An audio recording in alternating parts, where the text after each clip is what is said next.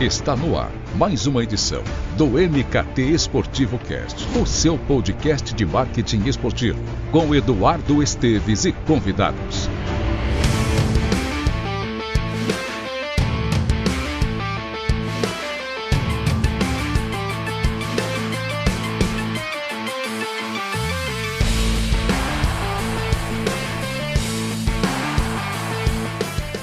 Seja bem-vindo a mais uma edição do MKT Esportivo Cast. Eu sou Eduardo Esteves e hoje vamos falar sobre mercado de agências de marketing esportivo. Um tema que os seguidores do MKT Esportivo vinham pedindo bastante, sempre que eu abri ali a caixinha de, de sugestões no Instagram, era algo recorrente, então, para conseguir atender essa demanda à altura, eu fui atrás de uma das maiores agências de marketing esportivo do mundo, presente em mais de 20 países e, e ele vai me corrigir se eu estiver errado, e que tem forte atuação no Brasil. Vou entrar nos pormenores da indústria e também no trabalho que a agência desenvolve. Eu recebo Eduardo Baraldi, ele é CEO da Octon Brasil. Eduardo, seja bem-vindo ao MKT Esportivo Cast. Edu, muito obrigado, meu xará, pela, pela oportunidade da gente bater um papo e, e, falar sobre a indústria do esporte, das agências. Acho que toda a discussão é válida para nos fortalecer e a gente sempre trocar, trocar conhecimento e compartilhar boas experiências. E aí, do, do dos pontos que você falou, a gente está presente em cerca de, de 30 países, se não me engano. E, e aí está dividido também uma, uma parte é, dos escritórios estão uma parte está nos Estados Unidos que é a nossa a nossa base e onde nasceu a Octolon, mas a gente está em todos os continentes aí, de alguma forma, com vieses diferentes, mas é, atuando aí em todos os continentes do mundo, no mercado esportivo e entretenimento, mas nosso DNA é muito no esporte mesmo. Ah, bacana, a gente vai falar um pouco aí sobre esse processo de expansão atual da agência. Edu, eu queria que é, você tem uma carreira muito ligada agências. Eu queria que você contasse um pouco da sua trajetória, sua experiência, para darmos um norte aí a quem nos ouve.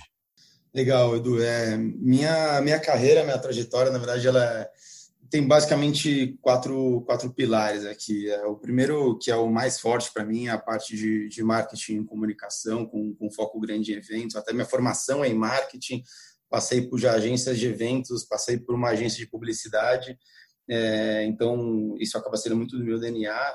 Também tenho uma, uma formação de, de negócios e inovação e do ponto de vista de, de carreira, é, o esporte e entretenimento é o que mais representa. Já tenho sete anos de Octagon.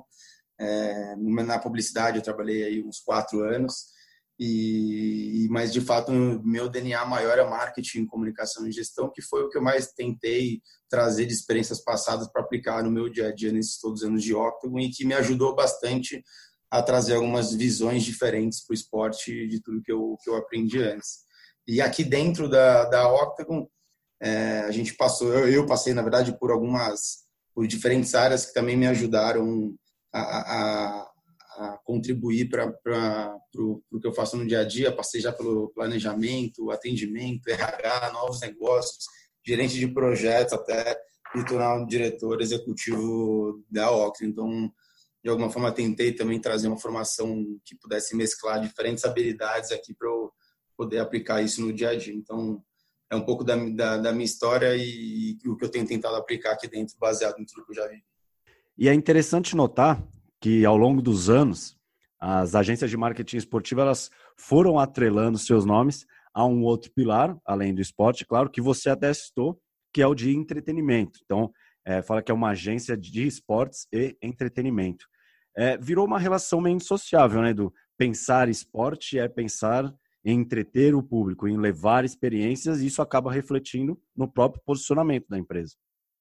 É, sem dúvida, Edu, quando a gente fala de esporte e entretenimento, existe, e a gente, nos muitos anos aqui de Brasil, a gente sempre se questionou é, por que, que a gente fala esporte e entretenimento, sendo que de fato as coisas estão, estão super relacionadas, né? O, o esporte é entretenimento e o entretenimento pode ser esporte. Então, até para acabar um pouco com essa que por muito tempo a gente até sofreu um pouco no mercado de, de ir para falar de outros projetos que não tinham necessariamente o vínculo com o esporte, de até perguntarem, oh, mas vocês não fazem só esporte, etc e tal. Então a gente sempre teve um pouco de uma crise existencial. E o que a gente, até num processo de reformulação, de posicionamento, que a gente vai trabalhar ao longo dos próximos meses e anos, é a gente falar menos um pouco dessa casca do esporte, entretenimento, mas sim falar sobre aquilo que está é, no cerne do, de tudo isso, que é a paixão. Então, a gente está falando da paixão pelo futebol, a paixão pelo basquete, a paixão pelo vôlei, a paixão por qualquer é, território, modalidade que, que você tenha um vínculo. É, e neste território, que a gente sabe que é um território muito fértil para se trabalhar, eu vou poder oferecer como marca, como liga, entidade, etc. e tal. E a gente, como agência, sendo é, o, o, o, a, o player que vai ajudar a construir essas relações, é poder oferecer experiências, conteúdo, produtos, etc. e tal. Então, é, a gente vem tentando desmistificar um pouco isso até para acabar com, uma, com essa questão de nomenclaturas que não nos facilita. E, e, eu acho até que quando você olha, o, não só no nosso caso Octo, mas o, o mercado, é, muito do que a gente viu nesse boom do mercado esportivo que a gente viveu é, muitas, muitas agências também foram para o mercado esportivo e viram também que não necessariamente era um mercado é, enorme ou que tivesse muito potencial de, de, entrada. Então começou aí se expandir esporte treinamento, esporte treinamento. Então acho que toda essa essa discussão vai também para o entendimento do mercado que a, falar de entretenimento é mais amplo do que o esporte, porque entretenimento engloba é, uma série de outras facetas é, além do esporte em si. Então é, é importante para a gente aqui, que tem facilitado, é falar que é, é, e trabalhar na, na paixão e como ela é de fato uma possibilidade de conexão é, muito autêntica e verdadeira com, do fã com, com a marca, com o clube, com a liga, etc. Então, acho que é uma forma mais fácil de, de trabalhar e que, e que conduz muito o nosso trabalho no dia a dia e que facilita também o entendimento do mercado para a gente não ficar tanto discutindo formatos e nomenclaturas. Perfeito. E esse boom de agências que você citou, eu acho que ele, ele iniciou quando o Brasil foi escolhido para ser sede da Copa e dos Jogos Olímpicos de 2000, 2016, ali entre 2007 e 2008. E após tantos anos, como é que você avalia esse período de chegadas e saídas de agência? Que certamente aí faltou esse P-paixão para muitas, né, que chegaram, que os chamados paraquedistas, né? É, você acha que o mercado acabou ficando saturado e hoje ele está no equilíbrio? Qual, qual a sua análise sobre esse período e até chegando nos dias de hoje? Uh, Edu, eu acho que, é, né, acredito que os mega eventos, né, esse, a gente aqui fala muito do, da década de ouro, né, que você mesmo mencionou na, na escolha do Brasil sede de Copa do Mundo Jogos Olímpicos e também teve 2007 PAN. Essa década de ouro que vai de, 16, de 2006, 2007 até 2016, 2017, é, de fato mudou, a, impactou de forma muito positiva e também negativa a indústria esportiva, né? Não só as agências onde a gente vive aqui, mas também as marcas, o fã, né, o torcedor, as entidades que organizam instalações de complexos esportivos de forma impactou todo mundo. É, e, sem, e sem dúvida nesse momento a gente viu que agências globais passaram a ver interesse aqui no mercado brasileiro, algumas agências locais também viram essa oportunidade de criar ou de impulsionar a sua agência no mercado esportivo e, e, de fato esses eventos acabaram acelerando muito esse crescimento que poderia ser que talvez fosse mais orgânico do mercado esportivo ou num processo um pouco mais lento.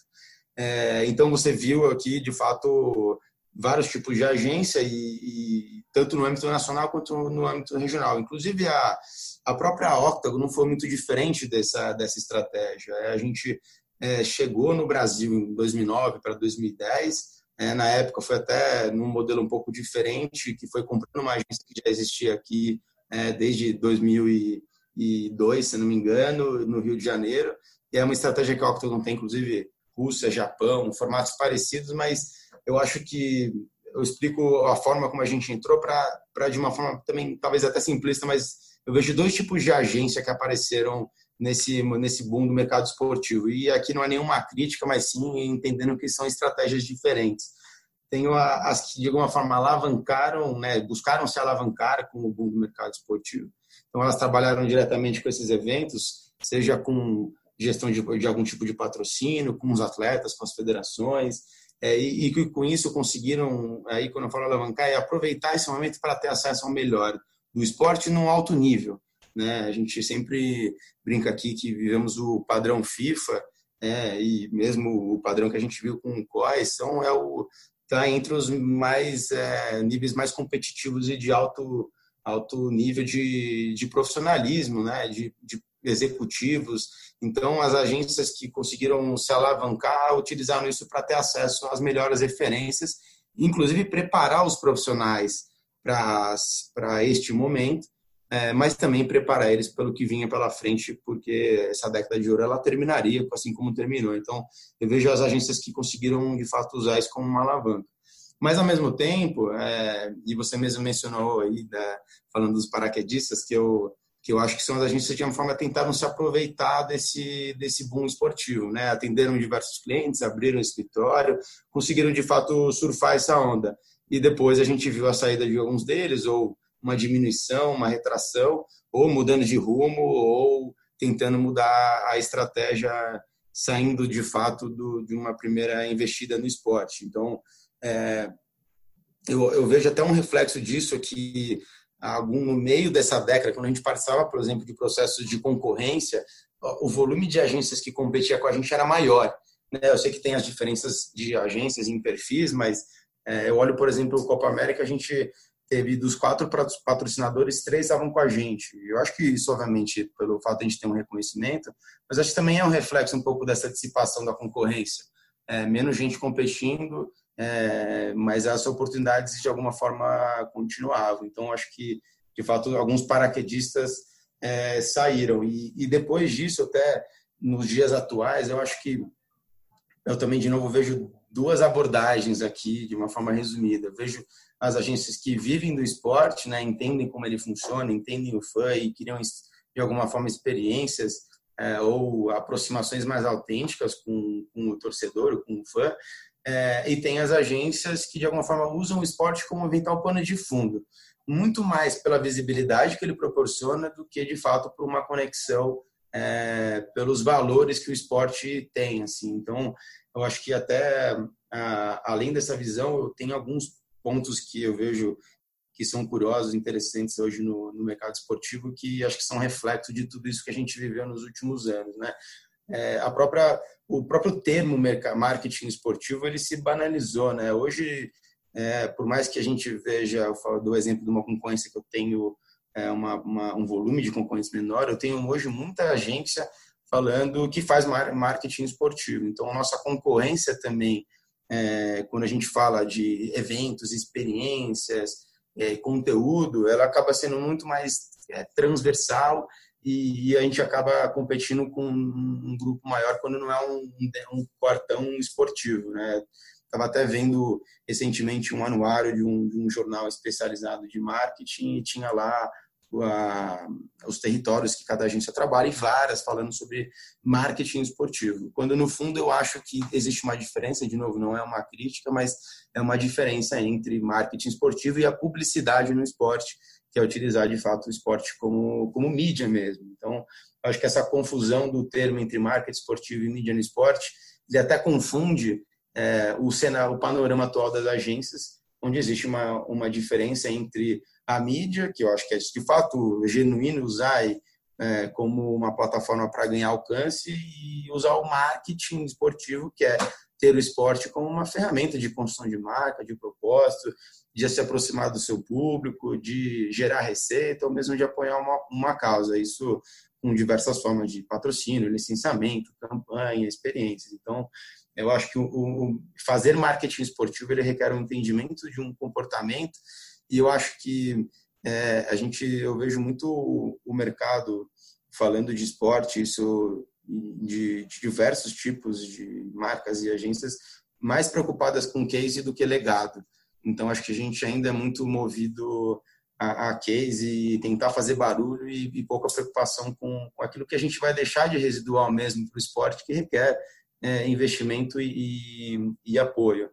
É, e aí, quando eu olho até também a questão de, dos tipos de agência e a percepção que o mercado esportivo também tem, ainda acho que existe muito um estigma que é, marketing esportivo é venda de propriedade e gestão de patrocínio.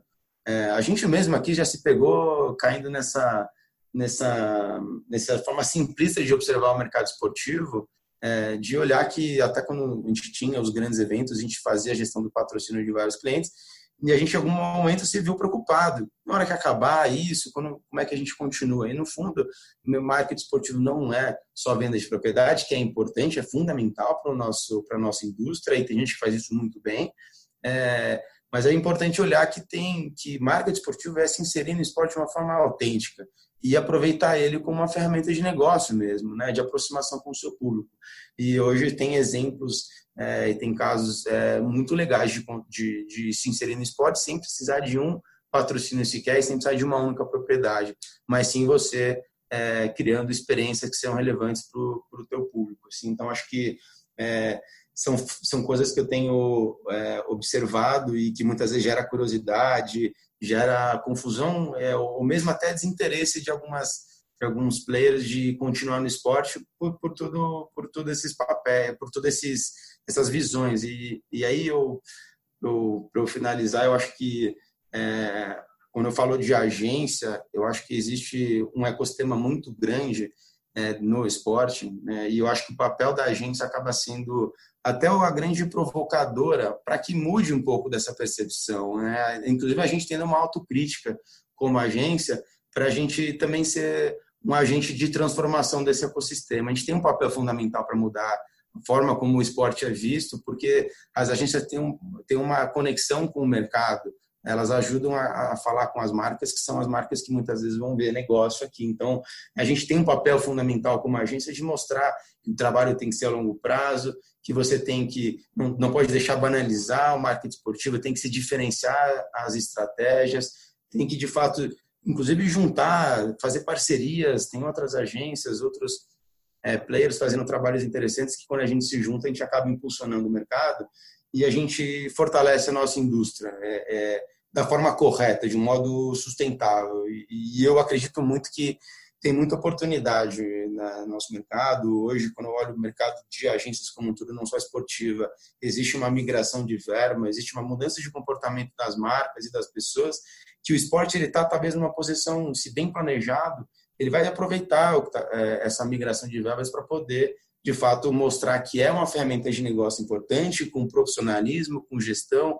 com transparência, e eu acho que as agências têm um papel fundamental para encabeçar as transformações que a gente precisa no mercado esportivo. Então, acho que se a gente conseguir mudar um pouco dessa realidade e se juntar, eu acho que é, todos nós nos fortalecemos como agência e, e tende a evoluir nossa indústria. Perfeito. Espetacular resposta. Vou pegar carona em dois, duas palavras que você citou ao longo da sua resposta, que é transformação e legado. É, pegando ainda essa, como você citou, da década de ouro, aí do PAN 2007 até os Jogos Olímpicos, sob o ponto de vista de agência que planeja, cria, executa a campanha para grandes marcas. Como esses mega eventos eles ajudaram a desenvolver o engajamento do consumidor? É, que transformação que acho que ocorreu nesse período e que deixou um legado aí para o nosso mercado nos dias atuais? É, sem dúvida, o, esse, esse momento que a gente viveu trouxe de fato um, um legado para a gente. É, eu acho que o é, e eu sei que tem pessoas do mercado que compartilham da mesma opinião é que a, o maior é, contribuição que esses eventos tiveram, a gente imaginava que tinha, uma, tinha, tinha uma, um residual maior, né, com complexos, os, as, os complexos esportivos, é, as instalações, é, a profissionalização né, do, do esporte, ele seria, talvez, a gente acreditava que seria uma alavanca maior e a gente se decepcionou muita coisa, né, vi de tudo aquilo que a gente viu logo no ano seguinte dos Jogos Olímpicos com, com, com a falta de cuidado com aquilo que a gente poderia ter aproveitado. É, então, eu, do ponto de vista de entidades, acho que a gente não aproveitou melhor que poderia, mas tem uma tem um viés que eu acho muito interessante, que é o legado que deixaram nas pessoas. Esse, para mim, é o maior legado que, que, o, que esse movimento esportivo no país nos últimos anos deixou. As pessoas que vivenciaram é, esses momentos aprenderam muito, até como eu falei antes, tiveram experiências é, com executivos e profissionais de outros países, com referências de, de ligas, com de entidades que trouxeram um aprendizado muito grande. Eu acho que o maior legado que a gente tem são as pessoas, sem dúvida. Que hoje a gente, é, quando a gente até está num processo de contratação, ou a gente tem um cliente novo, conversa com outras agências, e a gente vê muita gente que participou direto ou indiretamente em algum desses eventos, é, que acabaram migrando para outros lugares e estão por aí. Profissionais muito bons, profissionais que de alguma forma aproveitaram de fato o momento para para se, se para evoluir como como pessoas e profissionais e que estão ajudando a mudar o panorama do mercado e ajudando a gente a evoluir. É, e eu acho que isso, quando você fala de, de engajamento, né, eu acho que a gente aprendeu de, de várias formas, mas até para tentar deixar claro também o que eu percebo, o que a minha concepção de engajamento, eu acho que ela parte e uma coisa que a gente tenta falar muito dentro aqui da Octa é que o engajamento ele parte do princípio de que existe relevância para quem está do outro lado da conversa, né? E, e essa relevância para quem está do outro lado exige conhecimento, exige estudo, exige entendimento do comportamento do fã, do torcedor e buscar também oferecer algo em troca, né?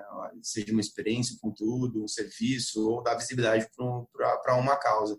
E muitas vezes o que vai ser oferecido ele, ele varia muito.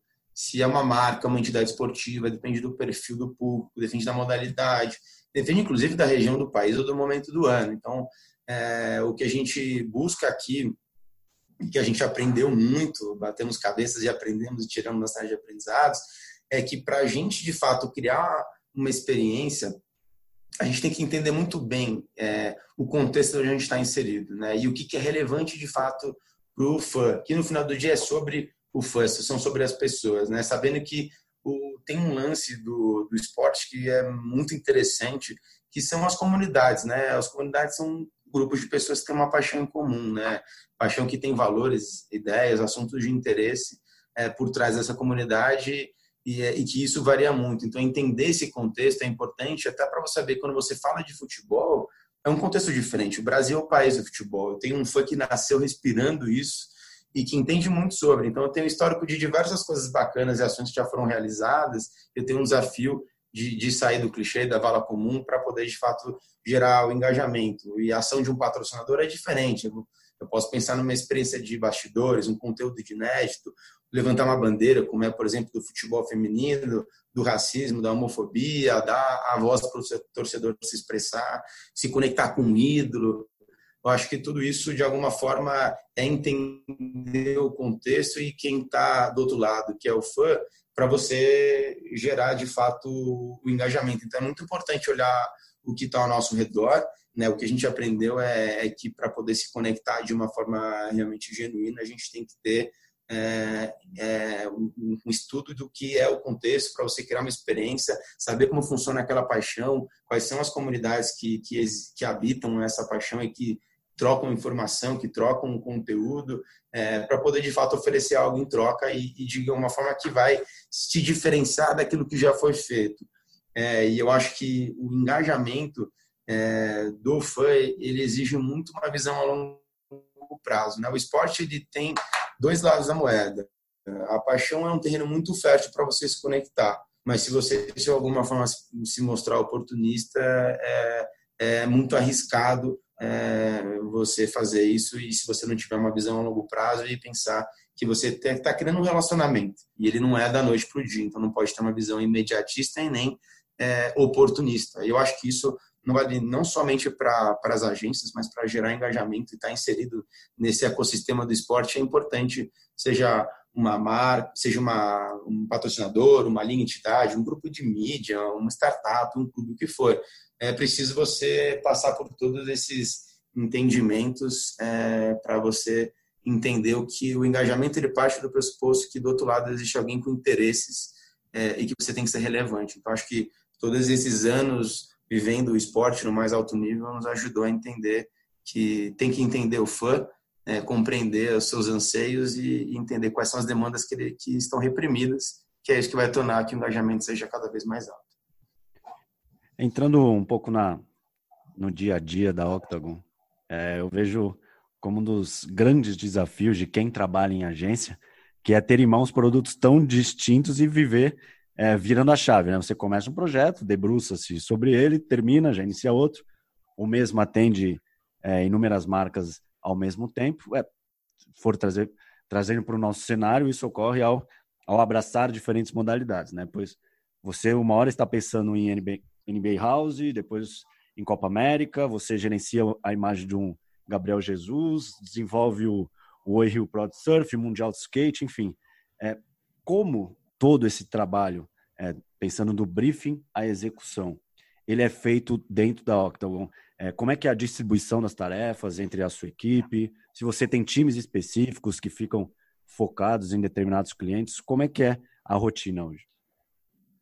Boa. É, eu acho que para todo o processo de desenvolvimento, né, desde o vencimento do briefing até de fato executar aquilo que a gente está se propondo, é, não existe um modelo único que acaba nos, nos engessando, então a gente tenta de alguma forma pensar caso a caso, mas independente da metodologia que for é, pensada, a gente tem que é, de fato pensar em alguns pontos que são importantes para a gente não ter muitas vezes uma visão muito tática das coisas, né? Eu tenho que entender de novo o, o contexto. Então, a gente tem times aqui que, que vão entrar em alguma etapa desse processo ou vão entrar em todas as etapas. A gente tenta montar times que sejam multidisciplinares para poder, de alguma forma, cada um agregar pontos de vista diferentes ao longo do processo. Mas eu acho que mais importante, até tão importante, na verdade, quanto definir quem são as pessoas, é, são alguns algumas etapas que são cruciais. Então, é, por trás de todo o evento que a gente vai criar, por trás de todo o conteúdo, experiência,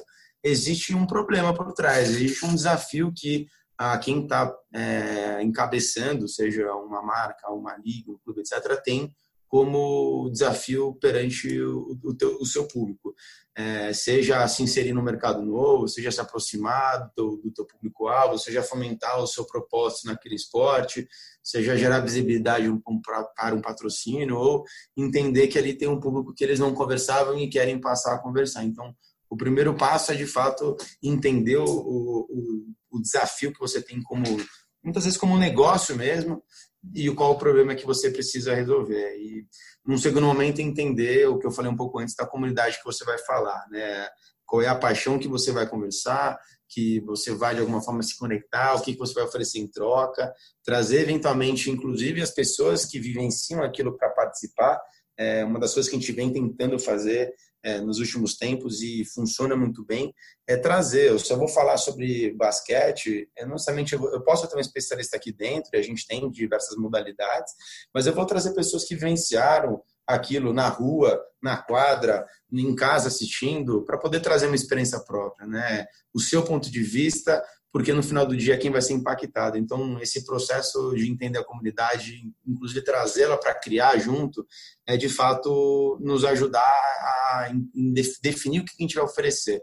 Né? E é o que a gente tem que entender aqui com relevância um conteúdo, uma experiência e um propósito que a gente tem. E isso, é, à medida que evolui com quem você quer falar, a gente pensa muito como é que a gente cria aquilo sem perder o DNA da marca, né? Como é que a gente conecta os universos.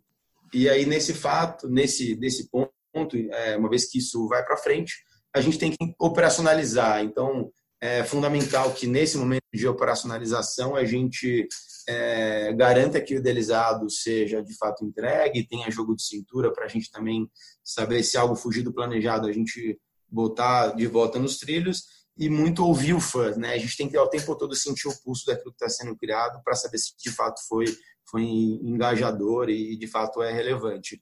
Então, dentro dessas etapas, eu tenho é, perfis de especialistas diferentes que vão desde quem tem um conhecimento mais estratégico, quem tem conhecimento mais tático, quem tem conhecimento mais de gestão, quem entende muito de um assunto específico, seja uma modalidade ou um universo, por exemplo, de uma habilidade digital, de conteúdo, de evento, operação, é, então a gente de criação, então a gente tenta misturar um pouco de todos esses perfis, mas é, independente de quem vai ser conectado, é importante seguir algumas etapas para que a gente crie algo que seja de fato é, autêntico e, e, eu consiga agregar em todas as etapas é, visões diferentes para para a gente poder criar algo que as pessoas de fato vão, vão participar e, e lembrar disso é, por um bom tempo, que é o que a gente quer ficar na memória das pessoas quando a gente cria essas experiências.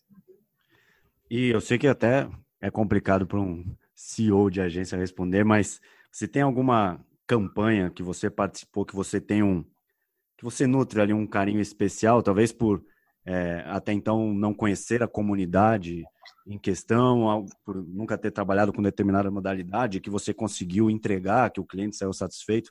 Tem alguma campanha, não digo uma marca específica, mas a, a campanha que você gostou de ter trabalhado nela? É, tem várias que a gente participa, é, a gente sempre tenta pensar algumas vezes em qual mencionar para não gerar ciúme. é, a gente participou, graças a Deus eu tive a oportunidade de trabalhar em projetos incríveis com marcas incríveis. É, mas eu penso aqui em uma que, para mim, é, eu, eu, tiro como uma, uma excelente reflexão e um excelente legado, porque tirou muito é, da minha zona de conforto. Você mesmo mencionou sobre é, que de alguma forma me auxiliou a entender um universo diferente, que foi um projeto que a gente criou é, junto com a Nike no, na, na, entrada no universo do futebol feminino. Né? Então, normalmente a Nike já está há muito tempo é, conversando com esse público, mas a gente contribuiu e desenvolveu com eles a plataforma de, do Nike FC, que é uma, uma plataforma de, de prática do futebol feminino na cidade de São Paulo. E um pouco de tudo que eu te falei, das etapas que a gente tem de desenvolvimento é, em conjunto com o cliente, foi muito importante a gente conversar com a comunidade do futebol feminino, entender como era essa paixão, entender quais, como são as meninas que ali praticam, é, e até pelo fato de eu não, de eu não ser o público-alvo, não vivenciar, e, e, e, por mais que tivessem pessoas aqui da agência do cliente que já respiravam muito isso e, e puderam agregar, é, para mim foi uma experiência é, muito interessante de conversar e entender é, demandas reprimidas, é, o desejo de uma mudança do, do, do, próprio conceito do futebol feminino e como muitas vezes é, a gente que vive do esporte sabe que eles tinham alguns preconceitos ou mesmo uma falta de apoio ou é, então era necessário desmistificar um pouco dessa visão. Então acho que ao construir essa plataforma, ao conversar com, com a comunidade, ao conversar, ao entender o que já era feito, outras marcas, é, outros trabalhos que já tinham de alguma forma tentado se conectar com esse universo e hoje a gente sabe que tem bastante marca fazendo trabalhos legais, mas também tem outras tentando de uma forma mais pontual, para não falar outro termo, tentando é, se inserir, mas eu acho que é me ajudou muito a, a entender e sair da minha zona de conforto e, e buscar criar algo que fosse relevante para um público que eu desconhecia. Então, é, eu gosto gosto muito da forma como foi feita e, e sem dúvida isso deixou um legado para a gente como agência e também para mim como profissional e vivenciei outros momentos que eu pude conhecer é, outros públicos, comunidades e como funcionam algumas paixões que talvez eu não tivesse isso é, tão orgânico né, na, na, minha relação e, eu, e é o que a gente tem tentado buscar aqui mesmo, é, é entender essas, essas comunidades e como que a gente queria de fato com elas também é, para que seja algo bacana. Então acho que esse case acabou ficando bastante na minha memória, é, independente de até de como ele vai evoluir, eu acho que ele já deixou um legado para todos nós. Foi muito bacana. Eu eu cheguei a divulgar na época no MKT Esportivo, então foi uma excelente escolha. E eu divulguei, eu divulguei no portal também, no MKT Esportivo, sobre é, o processo de expansão global da Octagon Brasil, que foi para o México, aí você também me corrige, que acho que era é, para atuar no patrocínio da, da Corona e da Bud Light é, na primeira divisão né, mexicana, aí também na seleção, e, e mais recentemente nesse desembarque na Argentina e Colômbia, que são as anfitriões da Copa América desse ano. E é curioso que é um tema tão comum, né, se tratando de futebol, a respeito de internacionalizar marcas de clubes, mas que é, acho que para quem nos ouve, é desconhecido quando pensamos em agências, né? Por isso eu queria que você falasse sobre esse processo de internacionalização da Octagon e dos da Octagon Brasil e dos desafios, talvez de uma nova cultura, de ter contato com o público local, características das empresas que vocês é, acabam se relacionando por lá, de subir esse degrau de chegar num novo país. Como é que é esse processo? Boa. É, do processo, acredito que o processo de criar, de, verdade, de internacionalizar uma agência para um outro país, ele exige um plano de negócios e algumas outras coisas, alguns pontos de atenção que eu acho que se assemelham a qualquer outro processo que você for internacionalizar é, um negócio, uma marca, um time, um atleta. É, é preciso muito estudo, planejamento, plano de ação, monitoramento para poder ajustar a rota, é, mas de uma forma prática, eu acho que tem algumas coisas que são importantes que foram que nos guiaram aqui nesse processo de estudo de um novo mercado e que seja no México, ou na Argentina ou na Colômbia. É, o primeiro você precisa estudar o mercado. Você precisa dar números, você precisa entender quanto é investido no esporte, nesse caso, você tem que entender também quando é investido em eventos, em experiências, o quanto se fala nas redes sociais sobre, sobre o esporte, as modalidades que você quer estar de alguma forma, você tem que entender o comportamento local do fã, né, seja com pesquisas, ou seja na relação que ele tem com as marcas, ou mesmo o papel que as agências têm lá, e entender de fato o potencial que aquele mercado tem com, com, com bastante embasamento. Né? E até o exemplo que a gente tem é, de, do México, que é onde a gente começou com esse projeto da Corona e, e da Bud Light, foi de fato entender ali que o mercado mexicano é um, um baita consumidor do esporte. Né? Então, ele está sempre aí junto dos Estados Unidos é, em diversos é, esportes, consumindo muito e de forma bastante profunda. É, então, além de olhar o mercado, você precisa olhar também os possíveis concorrentes. Então, a gente buscou entender que outras agências já estavam lá, que outro tipo de empresa podem oferecer o mesmo serviço, até para a gente poder estudar qual o posicionamento que a gente iria entrar né, baseado até no, até no que é aquilo que é importante, sabendo as diferenças que também tem. Aqui a gente tem um nível de maturidade diferente, então não posso chegar num país oferecendo o portfólio completo que a gente tem aqui depois de 10 anos.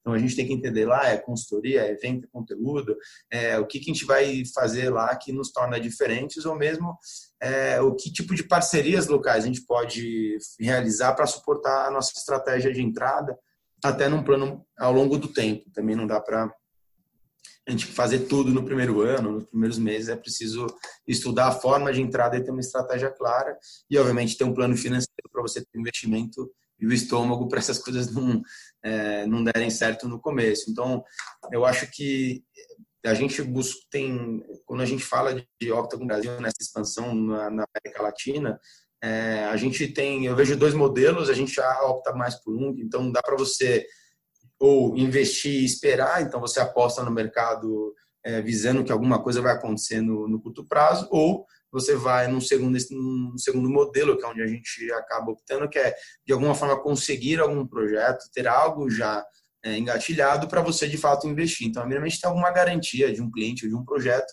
e usar isso como um ambiente de teste. Então, no caso do México, foi essa relação a gente tinha já algumas metodologias e alguns projetos muito similares aqui no Brasil, é, junto da Ambev, e a gente foi para o mercado mexicano para aplicar tudo que a gente aprendeu, né, e que de alguma forma fosse até uma, uma ida mais assertiva. É, no caso da Argentina e da Colômbia, a gente tem um modelo um pouco diferente do México, que a gente de fato tem um escritório. Colômbia e México, a gente está com uma base, na verdade, de suporte, de apoio, enquanto eu tenho é, na verdade, um, é uma colaboração entre o escritório do Brasil e o escritório do México, é, tanto na Colômbia quanto na Argentina. É, na verdade, é uma colaboração entre esses dois escritórios para operar nesses dois países, especificamente para a Copa América.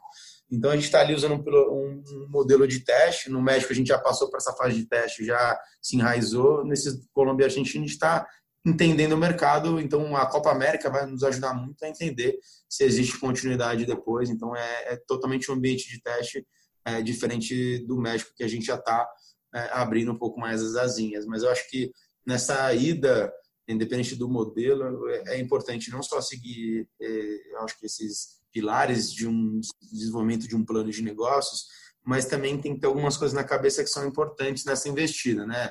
Você tem que ter, você vai testar, testar, testar, sabendo que você vai acertar e errar, e acho que muito mais errar. A gente, nesses tempos, é, errou muito, mas aprendeu com nossos erros, também tendo paciência e jogo de cintura, para eventualmente mudar a estratégia. E a gente aprendeu algumas coisas no meio do caminho para poder direcionar a, a, o plano de expansão. E no final do dia, eu acho que além de olhar os números e, e negócio e tal, também tem que ter um pouquinho de uma pitada de intuição e acreditar no seu negócio pode ter turbulência, mas se você acredita por tudo que você viu e você tem intuição que aquilo pode pode dar caldo, acho que vale vale segurar, ter um pouco de paciência, óbvio, se tiver a condição financeira para isso, então se tiver, acho que vale a pena ter um pouco de paciência, mas é, tudo que eu falei, eu acho que de novo é, funciona para a agência é, e tem funcionado para a gente entre as, erros e acertos e mudanças de estratégia, mas acho que isso tudo vale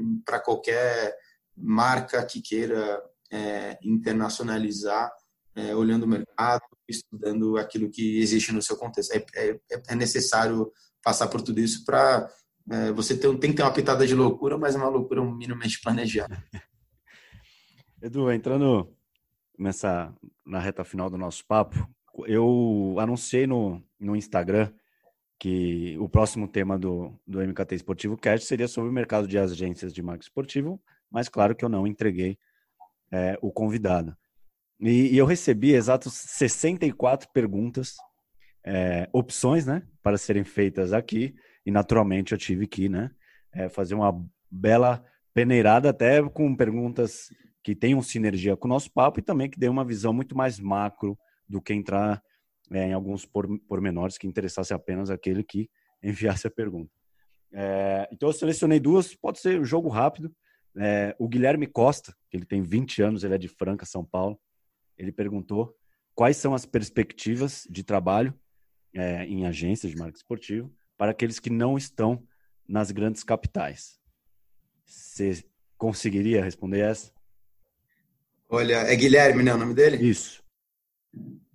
Olha, Guilherme, é, a gente até optou, até na vinda do Brasil, para o Brasil, nesses tempos, é, a gente começou, na verdade, nossa base no Rio de Janeiro, é, em 2017, se não me engano, depois de é, sete anos no Rio, a gente trouxe nossa, nossa matriz para São Paulo, é, até pelo fato de entender que o mercado de São Paulo tinha mais potencial ao longo desses anos a gente fez muita coisa fora de, desse eixo Rio São Paulo, né?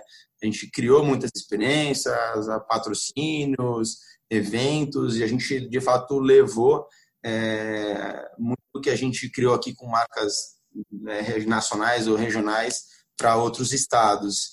É, e, mas a gente sempre optou por manter a base em São Paulo. É assim, é a, a discrepância entre São Paulo e os outros estados ela é, ela é enorme do ponto de vista de fomento ao mercado esportivo, infelizmente.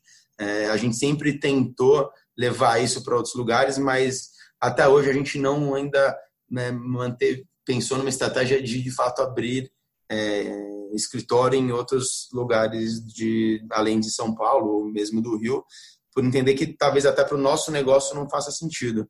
É, mas tem um, uma coisa que eu acho que é legal e tirando um pouco da Octagon por ser uma empresa global e que no, aqui no país ela tem uma visão nacional e não regionalizada, é, eu acho que tem agências que fazem trabalhos muito legais regionalmente.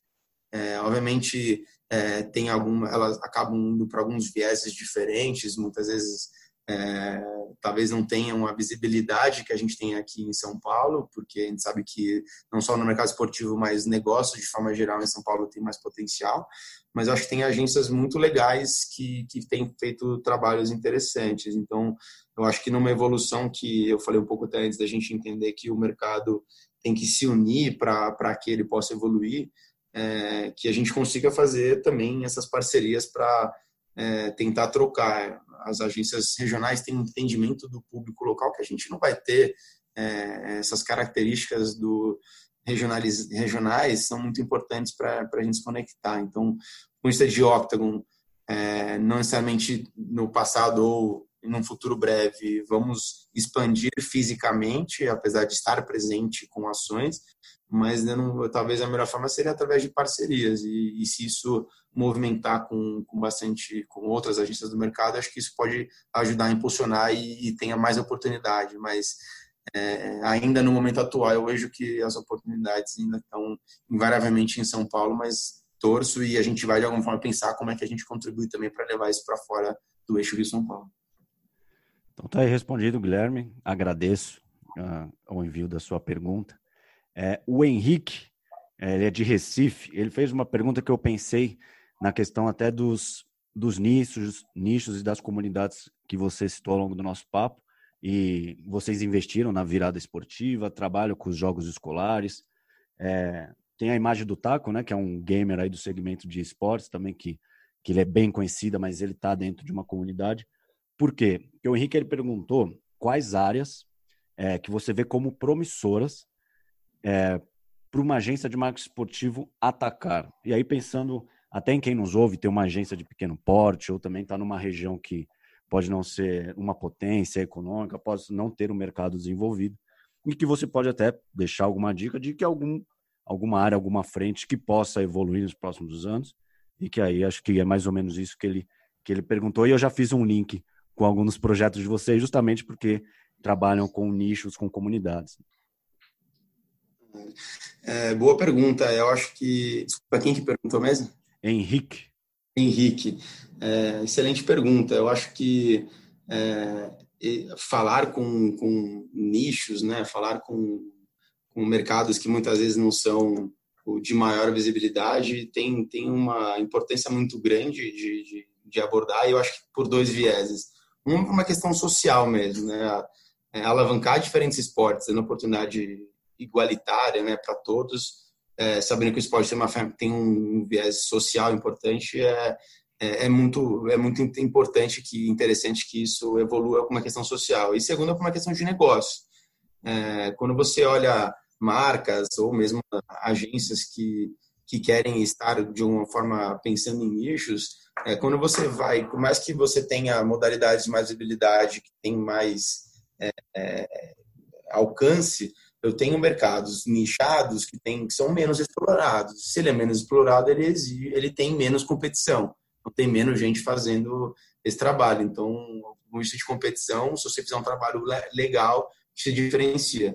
E aí, voltando para a questão das comunidades, sobre o de negócio, você tem comunidades muito engajadas. Normalmente, quando você vai para uma comunidade que é um pouco menor, ela tem uma profundidade de relacionamento muito maior é, muitas vezes de, de, modalidades mais massificadas. Então, é, esse, trabalhar com esse nicho, ele tem uma, até como marca e ou como agência, né, inclusive trazendo as marcas para perto desses nichos, é, a relação que você vai ter dessa comunidade com, esse, com, esse, com quem apoiou é, é, é, muito mais profunda, porque ela entende que nem todo mundo está olhando porque é, é, é, massificado. Então, esse nicho, é, ele vai ver você com uma outra relação e esse nicho um dia também pode deixar de ser nicho. Então, se você pegar carona né, nessa relação desde o começo, mostrando que você está é, construindo um relacionamento, vai levar o teu engajamento para uma outra proporção. Então, do ponto de vista de negócios, é bacana. A gente sabe que muitas vezes a gente vive aqui o dilema do, do, do mainstream e o, e, o, e, a, e o nicho, porque muitas vezes é, nem todas as marcas elas querem ter é, ela quer ter um retorno rápido ou direto do investimento e nicho normalmente você precisa um pouco mais é, de tempo para que as coisas aconteçam. E você tem que entender que essa relação por ser mais profunda você muitas vezes vai ter mais autenticidade é, mas ao mesmo tempo você não necessariamente vai gerar um grande alcance. E nem todo nicho precisa um dia ser massificado. Nem toda modalidade vai ser extremamente popular. O que importa é que essa relação seja verdadeira e você se baseie em verdade para poder apoiar. Mas eu acho que é, é, difícil elencar uma única modalidade ou, ou território que vem crescendo, mas acho que você deu dois exemplos legais. É, a gente, o basquete é um mercado que né, acho que já nem é mais considerado nicho, mas vem crescendo exponencialmente no país e eu acho que independente do trabalho que tem com o NBA, por exemplo, NBB, é legal pensar como é que eu massifico a prática disso também. Então, como é que eu levo o acesso ao basquete é, no país inteiro? E tem muito potencial quando eu sei que da outra, da outra frente tenho uma grande liga, a maior liga do mundo apoiando. É, então, e mesmo o futebol internacional também, é, que já foi um pouco mais nicho, tem deixado de ser também é, e mostrado a importância de clubes trazendo a marca para cá. Então, acho que e o próprio jogos eletrônicos que a gente falou, acho que talvez ele muita gente ainda acha nicho, mas está crescendo. Mas quando você olha no panorama Brasil, é, até quando a gente criou jogos eletrônicos populares, para poder é, ganhar essa capilaridade e falar no país inteiro, valorizando todas as regiões. E o meio ambiente digital favorece muito. para você ganhar alcance. Então, eu acho que se fosse pensar em, em, nichos, é utilizar a própria tecnologia e o alcance muito mais fácil que você tem para poder mostrar que mesmo um nicho ele pode ser uma, uma excelente investida de negócio e que isso vai mudar a vida de muita gente e fomentar várias comunidades extremamente engajadas. Então tá aí, Henrique Guilherme, perguntas respondidas. Obrigado a vocês e obrigado também a quem nos enviou. Foram tantas perguntas que naturalmente tive que escolher apenas duas. Edu, muito obrigado pela sua participação no MKT Esportivo Cast com tamanho, conhecimento e propriedade de quem encabeça diversos projetos. É, mais que o grande público, os estudantes, os profissionais é, que estão de fora só conseguem ter contato né, quando está pronto, quando quando o vídeo é divulgado, quando a ativação é, acaba os impactando. Então, agradeço pela sua contribuição é, e, pelo, e pela aula, pelo auxílio que você deu a quem nos ouve. O espaço é seu para o último recado. Legal, Edu. Eu que agradeço a oportunidade. A gente aqui no dia a dia conversa com muita gente né, daqui dentro da empresa, com pessoas parceiros, outras agências, clientes, a gente sempre busca trocar muita informação e experiências, mas acho que essas oportunidades, como o seu podcast, como todo o conteúdo que é, que é produzido, ah, nos ajuda a, trocar mais informação. Então, a gente tem tentado, tentado cada vez mais é, ter esse tipo de troca. Eu sei que as, nosso tempo também, às vezes, é complicado com, com tudo que acontece no, no, dia a dia da agência. Tem quem conhece, vive esse mercado, sabe que ele é bem corrido mas toda oportunidade que a gente tem de trazer um pouco do que a gente já viveu e ouvir outras pessoas é, é fundamental é, para que que a gente possa é, é, cada vez mais seguir num, num, processo de evolução com pessoas e profissionais. Então, agradeço a oportunidade e espero que tenha sido bacana para quem ouviu e possa ter ajudado um pouquinho para né, seja para viver uma é, ter uma visão diferente ou ou para quem está aí tentando entrar no mercado, tentando sentir um pouco do, do termômetro, porque eu sei que tem muita gente que é, tem muita paixão pelo esporte e quer trabalhar com isso. É, a gente tenta, de alguma forma, evoluir como agência, porque a gente acaba evoluindo no mercado também, então, e dando mais oportunidade para trabalhar num, num, ambiente, no território que é, que é maravilhoso, tem seus desafios, mas muito prazeroso trabalhar com esporte. E tem muita gente fazendo um trabalho legal aí que a gente consiga todo mundo cada vez mais estar conectado. Oh, show de bola e foi um prazer recebê-lo aqui. E a você, ouvinte, obrigado por ficar até o final. Trouxe um tema que foi muito pedido em nossos canais.